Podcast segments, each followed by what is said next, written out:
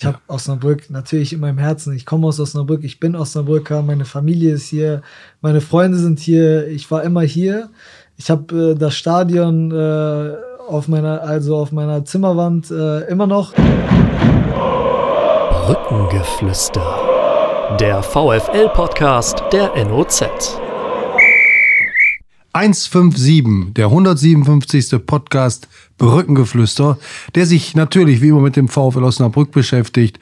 An diesem Dienstag zeichnen wir auf und wir haben zwei Gäste, die für beide Vereine gespielt haben bzw. noch spielen. Wir reden natürlich über das Derby am Samstag um 14 Uhr im Marschwegstadion gegen den VfB Oldenburg. Ich gehe jetzt mal nach dem Alter vor und stelle zunächst einen der Rekordteilnehmer am Podcast vor, Christian Klaassen. Wir sind uns sicher, dass er zum vierten Mal hier ist. Christian, kannst du das bestätigen? Ja, das kann ich bestätigen. Hallo. Ja. Christian Klaassen hat für den VfB Oldenburg gespielt, ist dann zum VfL Osnabrück gewechselt 1998, hat hier bis 2004 gespielt. Ein äh, herausragender Linksfuß, ein Torjäger, ein Kopfballspezialist und ein Kapitän. So war's. Christian, wir kommen nachher auf die alten Zeiten nochmal zurück. Danke, dass du heute äh, gekommen bist. Du hast eben noch, kommst jetzt direkt von einem Fußballspiel deines Sohnes. Es war Rasensport D-Jugend. Und genau. wie ist es ausgegangen? Pokalspiel war das, genau. Kreispokal 5-0 gewonnen in Bissendorf. Also alles gut. Ich bin gut gelaunt. Du bist Co-Trainer oder bist du nur Nein, Betreuer? Wir, oder? Machen das, wir machen das mit drei Vätern, wie das ja, ja in den Altersgruppen so. so. ist. Ich bin einer davon und wir teilen uns das immer so auf. Und der zweite Gast, der hat gestern äh, sein zweites Drittligator geschossen. War ein sehr schönes Tor, Kama Krasnitschi. Osnabrücker, äh, Kosovare und VfLer immer noch mit dem Herzen, oder Kama? Als Osnabrücker. Ja. ja. Kramer spielt seit Saisonbeginn für den VfB Oldenburg, ist von BSV, BSV Reden dorthin gewechselt. Und ähm, wie gesagt, gestern das Spiel in Duisburg 1 zu 1. Ein Punktgewinn, dem, den, den nicht viele dem VfB zugetraut haben. Ja, das stimmt, aber wir glauben äh, an uns. Wir haben bisher immer gezeigt, dass wir gegen jeden Gegner mithalten können und auch gestern ähm, können wir das Spiel gewinnen, müssen das 2-0 machen, können am Ende auch froh sein, dass wir das Unentschieden mitnehmen, aber ja, ich denke auch, dass wir dieses Spiel gewinnen können und auch wollten. Die Mannschaft hat das Zeug zum Klassenerhalt, davon bist du überzeugt, aber jetzt nach den ersten Spielen mehr als vorher? Auf jeden Fall. Ich denke, wir haben in jedem Spiel gezeigt, dass wir mithalten können. Ähm, wir müssen den Gegner einfach früher schon tot machen. Das haben wir leider versäumt, weil wir die eine oder andere Chance ausgelassen haben. Aber ich bin fest davon überzeugt, dass wir das schaffen. Susanne, du hast dich heute überwiegend mit der Vorstellung und dem ersten Arbeitstag des neuen VfL-Trainers beschäftigt. Vielleicht gibst du mal so einen kurzen Eindruck wieder und dann wollen wir von unseren Gästen hören, was die von Tobias Schweinsteiger als VfL-Coach halten. Mhm. Ja, du warst ja heute beim Training, Harald. Ich war dann bei der Pressekonferenz bei der Vorstellung von Tobias Schweinsteiger und äh, wir haben noch ein kleines Video-Interview auch für unsere Webseite geführt.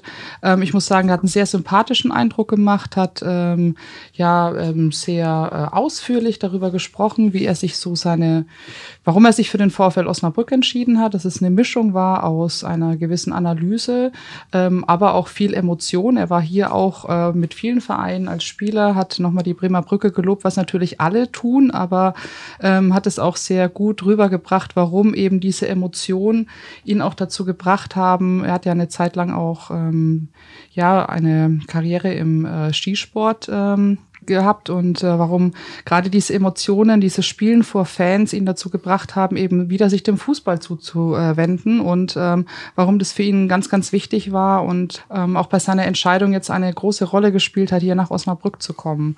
Und ähm, das hat man ihm gut abgenommen und auch ein bisschen was zu seinem Spielstil gesagt, dass er ja auch einen ähnlichen Fußball äh, ähm, gerne spielen lässt wie Daniel Scherning, dass es deswegen auch ganz gut ist, dass äh, er quasi mit dieser Mannschaft nicht von Null anfangen muss, aber dass er natürlich auch in Nuancen sich unterscheidet. Und ja, die wichtigsten ähm, beiden Wörter, die dann gefallen sind, waren dominant und wild. Das passt auf den ersten Blick nicht unbedingt zusammen, aber ähm, er hat das ganz gut erklärt und hat gesagt, ja, es ist eben auch mal wichtig zu wissen, wann müssen wir dominant auftreten, wann müssen wir wild auftreten und ins Risiko gehen und ähm, hat dann gesagt, und im Zweifel, ja, ist es ganz wichtig, dass die Jungs immer nach vorne sprinten. Also ich glaube, wir können uns auf einen ganz guten offensiven Fußball freuen. Und ähm, ja, ich bin sehr gespannt, wie er hier agieren wird bei seiner ersten Station als Cheftrainer in Deutschland. Camo Christian, was habt ihr gesagt, als ihr erfahren habt, der VfL verpflichtet Tobias Schweinsteiger? Christian, du zuerst bitte. Ähm, ja, man hat das aus der Presse ein bisschen erfahren, dass er, er unter anderem auch im Spiel ist. Bei drei oder vier Kandidaten, glaube ich. Ich weiß es nicht genau. Letztendlich hat man es ja auch nicht äh, im Detail mitbekommen, wer da noch irgendwo ja, im Lostopf war, sage ich jetzt mal. Ähm, ich glaube, also ich kann persönlich nicht viel zu ihm sagen. Äh, ich finde immer ganz gut, äh, gerade für den VfL in dieser dritten Liga, dass es ein Trainer ist, der ja, jung, frisch, offensiven Fußball spielen lässt, weil das ist das, was die Leute hier sehen wollen. Das ist auch das, was ich früher geliebt habe. Ähm, wirst du, glaube ich, nie anders sehen. Ne?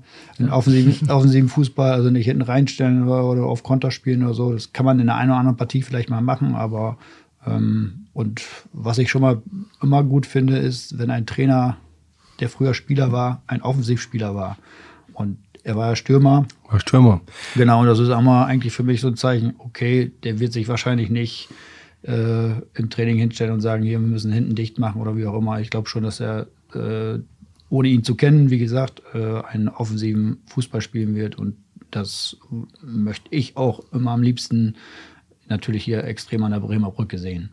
Ihr habt euch in der Regionalliga Nord, glaube ich, so ein bisschen knapp verpasst. Er ist ja 2004, als du Osnabrück verlassen hast, ist er nach Lübeck gegangen. Ja, kann sein. Ja, und hat dann da zwei Jahre gespielt, ist dann zu Eintracht Braunschweig. Aber da warst du ja schon dann wieder in Meppen, ne? Oder wo bist du von Osnabrück aus hingegangen? Äh, 2004? Ja. Genau, da bin ich in die damalige Regionalliga, ja. das ist ja jetzt auch noch so, ne? Äh, in die vierte Liga ja. ähm, gegangen, genau. Da war ich auch dann schon 35 oder so. Genau. Ja. Ich glaube, ich bin mir auch nicht sicher. Ich, ich meine auch, dass ich nicht gegen ihn gespielt habe. Aber ist ja auch nicht so wichtig. Kammer, für euch ist es eine besondere Situation, neuer Trainer, da hast du dir sicherlich deine eigenen Gedanken gemacht, die du, die, du uns gleich mitteilst. Aber ist natürlich auch immer eine besondere äh, Geschichte, wenn man das gegen eine Mannschaft antritt, die einen neuen Trainer hat, oder? Ja, ich denke erstmal, der Name Schweinsteiger ist natürlich ein besonderer Name in Deutschland. Ähm, von daher erstmal interessant ähm, und da muss man halt sehen. Ne? Für uns ist natürlich erstmal schwer zu sagen, wie werden sie spielen, wie werden sie auftreten.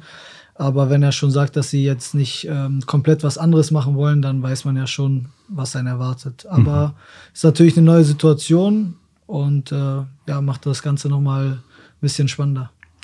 Hast du ihn denn als Trainer mal wahrgenommen vorher? Ja, man hat den Namen auf jeden Fall schon mal gehört. Jetzt ähm, war kein ganz unbekannter Name, auch dass er in der dritten Liga selber viel gespielt hat. Ähm, da hat man den Namen auch schon gehört. Das heizt natürlich jetzt nochmal diese beiden Ereignisse, Trainerwechsel in Osnabrück und 1 zu 1 in Duisburg, das heizt das Interesse in Oldenburg jetzt ja vor diesem Spiel nochmal ordentlich an. Das ist ja ein traditionsreiches Derby, Christian, wir sprechen gleich über die ganz alten Zeiten. Ähm, habt ihr das heute in Oldenburg schon ein bisschen gespürt, dass da nochmal jetzt was an Interesse drauf, drauf kommt? Vielleicht ist es sogar ausverkauft äh, am Samstag? Ja, wir hoffen natürlich, dass es ausverkauft ist. Ähm, viele haben davon berichtet, dass es ein wichtiges Spiel war, aber der Fokus war eigentlich noch ähm, jetzt auf Duisburg, weil wir uns schon noch geärgert haben. Aber ja, ab ja, jetzt eigentlich geht schon der Fokus dann auf äh, Osnabrück. Geärgert, äh, du meinst wahrscheinlich zum einen, weil ihr den möglichen Sieg äh, nicht äh, geholt habt, aber wahrscheinlich auch, dass euer Neuzugang Christopher Buchtmann sich bei einer, ich weiß nicht, für mich war es ein Foul, mhm. vielleicht kein ganz absichtliches und böses, aber es war ein Foul, dass er sich das Wadenbein gebrochen hat. Und da kam es im Anschluss danach auch noch zu, zu ähm, ziemlichem Stress am Spielfeld ran. Nicht? Euer Trainer war ganz schön sauer und ich glaube mit Recht. Ja, erstmal, das zeigt natürlich, wie brutal der Fußball ist. Äh, neuer Spieler will direkt reinkommen, will erstmal ähm, ja, ein gutes Spiel machen und dann verletzt er sich so schwer. Äh, es tut einem natürlich leid, wenn man selber auch Fußballer ist und äh, wenn man verletzt ist, das ist schon traurig dann in dem Moment. Ähm, der hat sich dann verletzt, wie gesagt, hat erstmal versucht weiterzuspielen, ähm, hat dann gemerkt, dass es nicht mehr geht, hat sich hingelegt.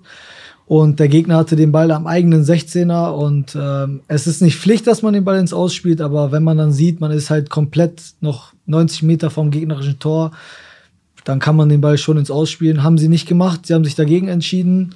Ähm, ja, wir waren dementsprechend natürlich sauer und äh, ja, dann kam es kurz zu einer, ja, zum Austausch auf dem Platz.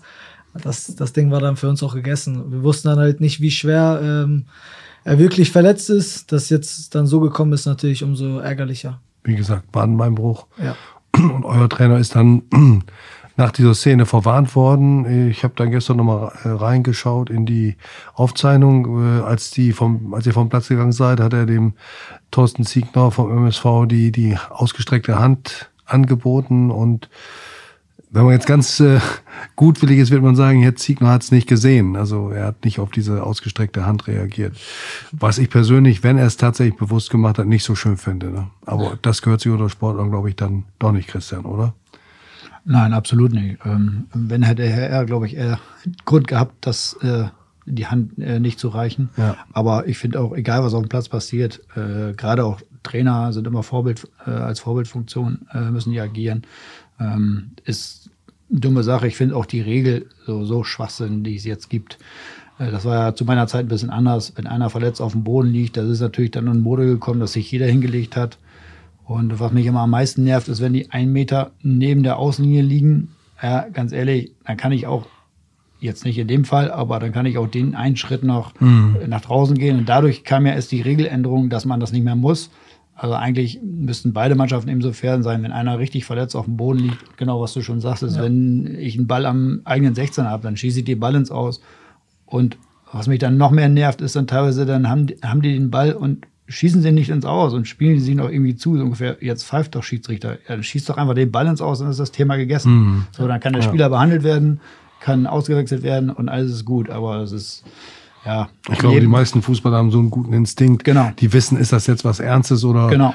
er kann es, ne? Das, oder? das ist genau das. Wir haben's, man hat es gemerkt, dass da wirklich was Ernsthaftes, Ernsthaftes ist. Ähm, und deswegen waren wir so verärgert. Vor allem, ähm, ja, das war keine irgendwie aussichtsreiche Situation, wo man sagen könnte, wir wollen jetzt irgendwie das Spiel verzögern, sondern man hat gemerkt, da ist jetzt was Ernstes.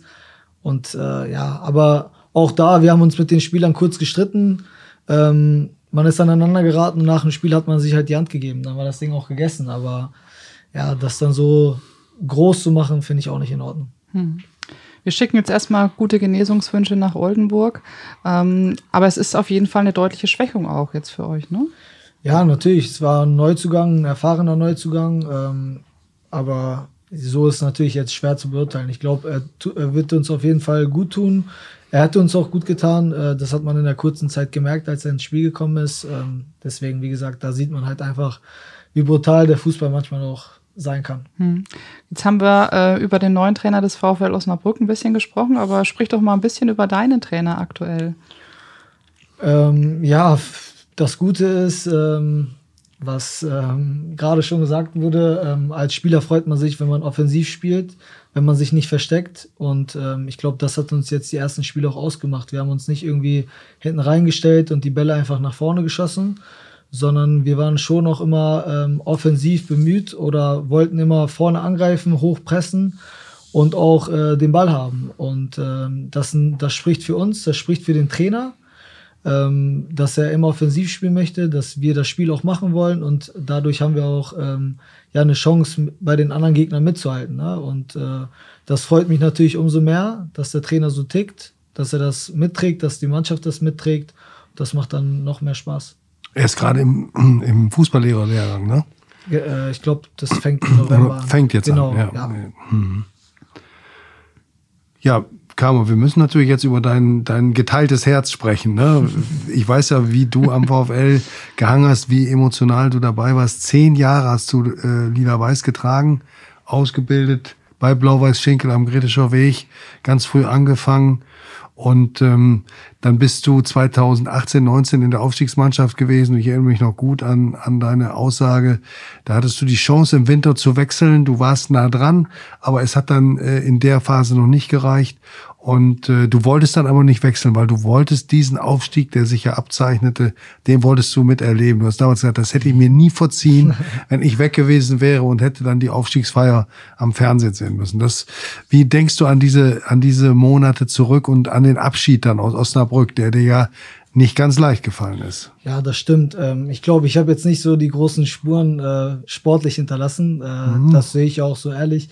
Ähm, deswegen war das schon auch der richtige Schritt und ein Schritt, der offensichtlich war, also der auf jeden Fall kommen musste, einfach damit ich fußballerisch vorankomme.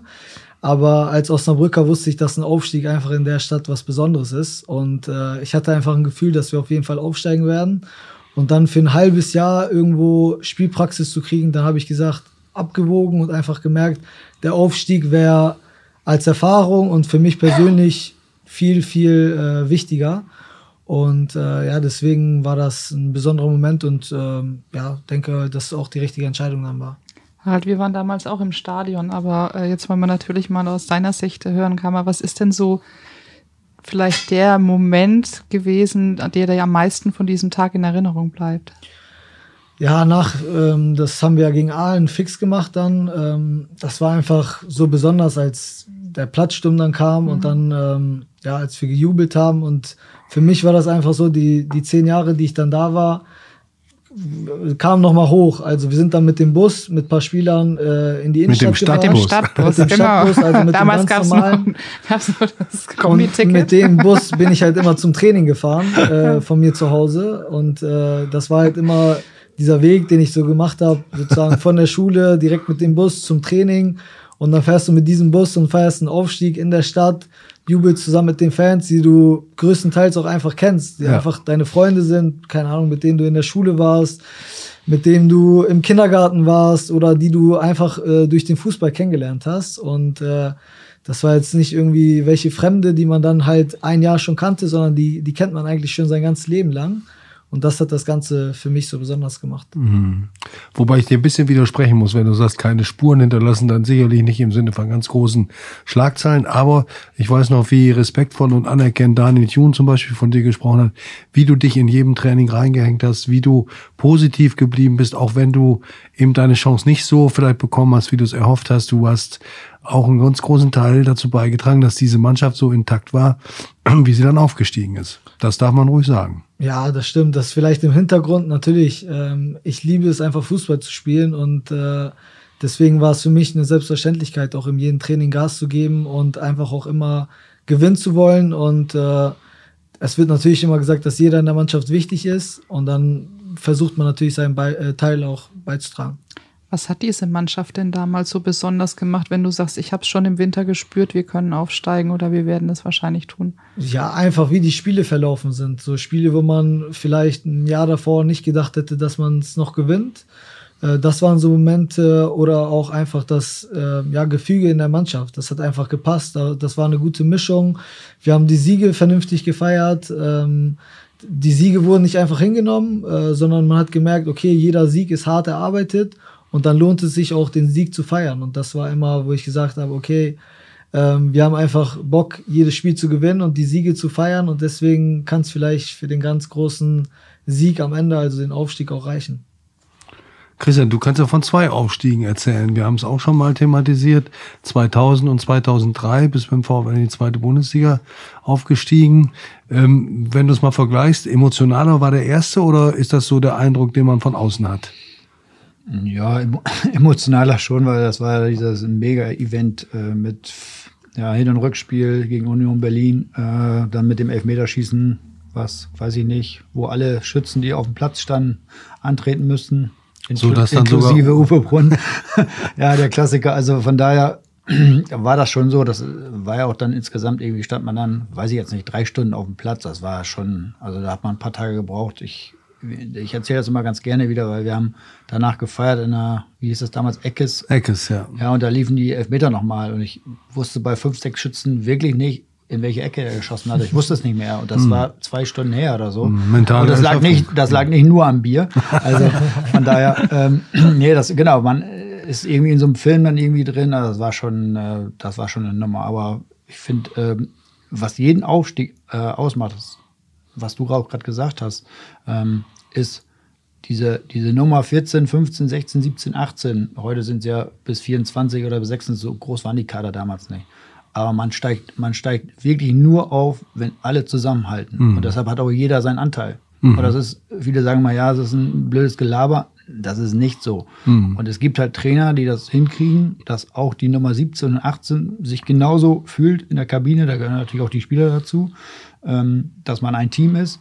Und ob ich gespielt habe oder nicht, man sieht das teilweise auch in der Bundesliga oder wenn so gerade so schwächere Mannschaften mal gewinnen, wie die ganze Bank aufspringt mhm. und so. Ich finde, das sieht man heutzutage auch noch. Mhm. Ähm, bei Bayern München eher weniger, aber ähm, die haben andere Gründe, warum sie Meister mhm. werden, aber äh, also diese mannschaftliche Zusammenhalt, ich, ich, nehme jetzt mal so ein Beispiel wie VfL Bochum oder ja, so, ja. die würden das hätten das nie geschafft, auch letztes Jahr die Klasse zu halten. Also das, und das finde ich immer, das gibt es auch heute noch und das finde ich immer so richtig cool, dass es so noch diese Mannschaften gibt, die wirklich eine Einheit sind.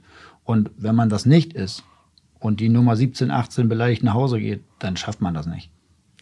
Nee, das war auch so. Als wir aufgestiegen sind, habe ich auch, auch wenn ich nicht gespielt habe, mich hat es innerlich geärgert, dass ich nicht gespielt habe und ich Klar. war sauer, aber ich habe das nie an der Mannschaft ausgelassen. Ich war mit den Jungs feiern und am nächsten Tag bin ich dann ins Fitnessstudio gegangen und habe mich da abreagiert und meine Wut rausgelassen. Ähm, das war auch ein Tag nach dem Aufstieg, weil ich dann äh, trainieren, aber an dem Tag war ich einfach mit den Jungs, weil es wir das gemeinsam als Mannschaft dann geschafft haben. Mhm. Und das, das stimmt schon, ja. Mhm. Wir springen gleich nochmal in die Vergangenheit, äh, aber jetzt vielleicht nochmal zur aktuellen Situation. Du verfolgst, Christian Klaassen, du verfolgst den VfL recht intensiv äh, im Fernsehen oder im Stadion. Wie hast du diesen doch sehr gemischten Saisonstart erlebt? Es ging ja gut los und mit äh, drei äh, ordentlichen Spielen und guten Spielen Duisburg 1-0 in Drochtersen im Pokal sehr professionell und sicher gewonnen, was auch keine Selbstverständlichkeit ist. Und dann 1 zu 1 in Aue, das man damals äh, auf jeden Fall als, als großen Erfolg gewertet hat, weil man ja Aue als Favoriten handelte.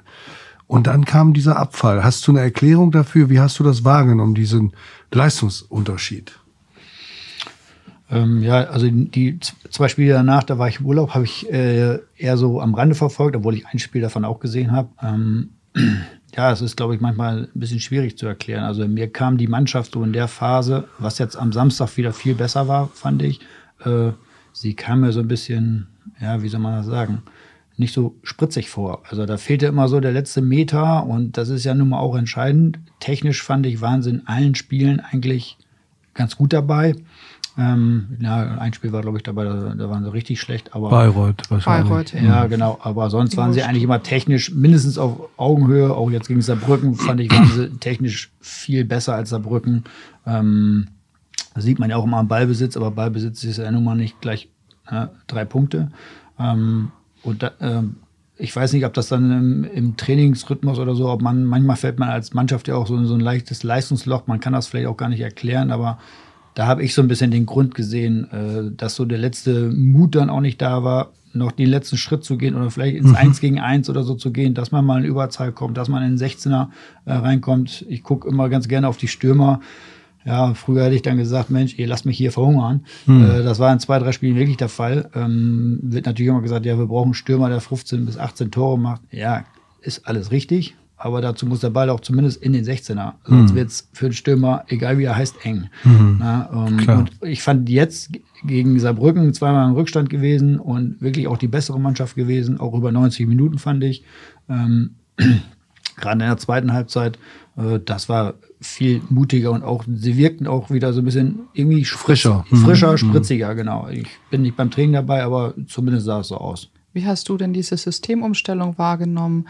Ähm, in der Vorbereitung und auch in den ersten Spielen ist ja äh, sehr viel mit Raute dann gespielt worden. Äh, unter anderem auch, weil ja ein flinker Flügelstürmer fehlte. Ähm, jetzt zum Schluss wieder mit vorne in der Dreierkette. Ähm, ja. ja. Wie hast du das gesehen? Ja, ich weiß nicht, ob das immer so entscheidend ist. Mhm. Ich bin nicht so ein Systemfreak, wo ich sage, ja, wenn sie mit Dreierkette oder mit Raute oder so, dann hätten sie das Spiel gewonnen. Also ich finde, das wird heutzutage auch ein bisschen übertrieben, äh, bin ich ganz ehrlich. Ich, ich sehe immer ganz gerne, wenn VfL mit drei Stürmern spielt, weil wir das wie früher, ihr damals. Ne? Genau, ne? weil wir es auch früher gemacht haben und weil ich es auch sehr effektiv finde, weil man auch dann direkt vorne besser zustellen kann. Zu dritt gibt es natürlich auch andere Möglichkeiten. Das sieht der Stürmer natürlich so, der Abwehrspieler hat da vielleicht eine andere Auffassung. Ähm, und ich bin auch immer dafür, dass man gerade zu Hause, gerade hier an der Brücke, dass man sofort vorne drauf geht. Und das haben sie eigentlich auch gemacht ähm, und machen es auch immer. Also Und ob man dann hier eine Raute spielt oder so, das äh, weiß ich nicht. Das sollen die Fußballtrainer, mhm. die Lizenzen haben, beurteilen. Aber ich finde, das wird total übertrieben. Aber apropos Stürmer, jetzt ist ein neuer äh, Neuzugang äh, noch dazugekommen. Ähm, Noel Niemann. Wie sieht's da aus? Harald, du hast den heute im Training, glaube ich, auch gesehen, ne? Ja, wobei das heute Spielform war, da maße ich mir kein Urteil an. Mhm. Aber er ist sehr schnell, er ist äh, klein, wendig, dribbelstark, äh, gut, ähm, ja, ist auch fit. Natürlich hat die Vorbereitung bei Arminia Bielefeld mitgemacht bin mal gespannt, ob er, ob er in Oldenburg zum, gleich zum Zug kommt, was mich persönlich überraschen würde, aber na, mhm. mal sehen. Christian aber es, er passt auf ja. jeden Fall in das Profil, das der VfL sich ja. gesetzt hat, so eine Art Opoko 2.0 zu kriegen. Ne? Christian, ist das vielleicht auch der Schlüssel, den der, dem der VfL noch gefehlt hat? Ja, man, also man muss schon sagen, also es gibt schon Gründe auch, ähm, warum man vielleicht nicht so oft in den 16er kommt. Also, ähm, und wenn man dann natürlich dazu dann nicht so spritzig ist, ähm, wir haben halt vor der Saison mit Klaas und Upoku zwei extreme schnelle Spieler und mhm. vor allen Dingen auch Spieler verloren, die eine Überzahl herstellen können, die mhm. mal ins 1 gegen 1 gehen. Oder wenn ich den Klaas gesehen habe, der hat ja teilweise mit der Ballannahme schon den ersten Spieler umspielt. Mhm. So, und dann kommst du halt mal in die Überzahl. Und das aufzufangen, ist natürlich schwierig ja. für diesen Kader. Vielleicht ist das jetzt so ein Spieler. Ja, und äh, dann haben wir natürlich auch, gerade beim Opoku, wenn der da mal so auf der rechten oder linken Seite abgegangen ist, ja, wenn der weg war, war der weg. Ne? Mhm. Also klar, wenn er ein 16er kam, wurde das dann bei ihm auch schwierig, aber er hat natürlich auch sehr viele Tore dadurch vorbereitet, ja. weil er eben seine extreme Schnelligkeit und sein Dribbling ausgenutzt hat. Mhm. Und so ein Fehler, so ein Spieler fehlt natürlich schon, das mhm. muss man schon sagen. Ne? Aber vielleicht ist es da jetzt so mhm. einer. Wir dürfen auch nicht vergessen, dass Oliver Wähling ja auch noch, der so als ja, Glasersatz eingeplant mhm. war, auch dann sich noch verletzt ja. hatte. Ne? Kamo, wie siehst du das, was Christian eben angesprochen hat? System wird das manchmal ein bisschen von außen überschätzt, wenn man so bei The Zone die Jungs reden hört, da denkt man, das ist, das ist eine Wissenschaft, aber ist nicht viel wichtiger, ob ich den Mumm habe, im, Entschuldigung, im Eins gegen Eins zu bestehen, ob ich schneller bin als mein Gegner, ob ich mehr will. Ja, ich glaube schon, das Wichtigste sind immer noch Zweikämpfe und natürlich die, das Durchsetzungsvermögen. Das ist immer gleich geblieben und ähm, ich glaube aber, das System gibt auch ein bisschen Sicherheit einfach, weil mhm. man dann Abläufe besser einstufen kann. Aber das Wichtigste ist es immer noch nicht. Nee. Da, da bin ich schon von überzeugt, dass es in, immer noch auf die Duelle ankommt, ne? auf die direkten Duelle und ähm, ja, da stimme ich schon zu. Hast du und, den VfL in dieser Saison im Stadion gesehen oder im Fernsehen mal? Nee, im Fernsehen schon. Ja. ja. Wie war dein schon. Eindruck? Ja, ist jetzt schwer, als kommender Gegner was dazu zu sagen. ähm, ähm, ja, ich glaube, der VfL hat erstmal einen anderen Anspruch natürlich an sich selber. Ähm, ist natürlich klar, dass sie äh, mehr erwartet haben ähm, das ist die Systemumstellung habe ich schon äh, wahrgenommen, weil, weil, ich, weil mich das auch schon interessiert, wie ein Gegner spielt. Ähm, ja, jetzt muss man, muss man sehen, wie sie es gegen ja. uns machen. Wir machen aber jetzt ähm, noch, noch nicht den versprochenen Ausflug in die Vergangenheit. Christian, du musst schon mal alles aktivieren im ja, oh Gedächtnis. Oh aber ähm, wir sprechen auch mal jetzt äh, über deinen Weg in die dritte Liga. Du hast das ja immer gewollt und hast einen weiten Weg zurückgelegt. Ähm, Siehst du dich jetzt so als angekommen und als etabliert in der dritten Liga?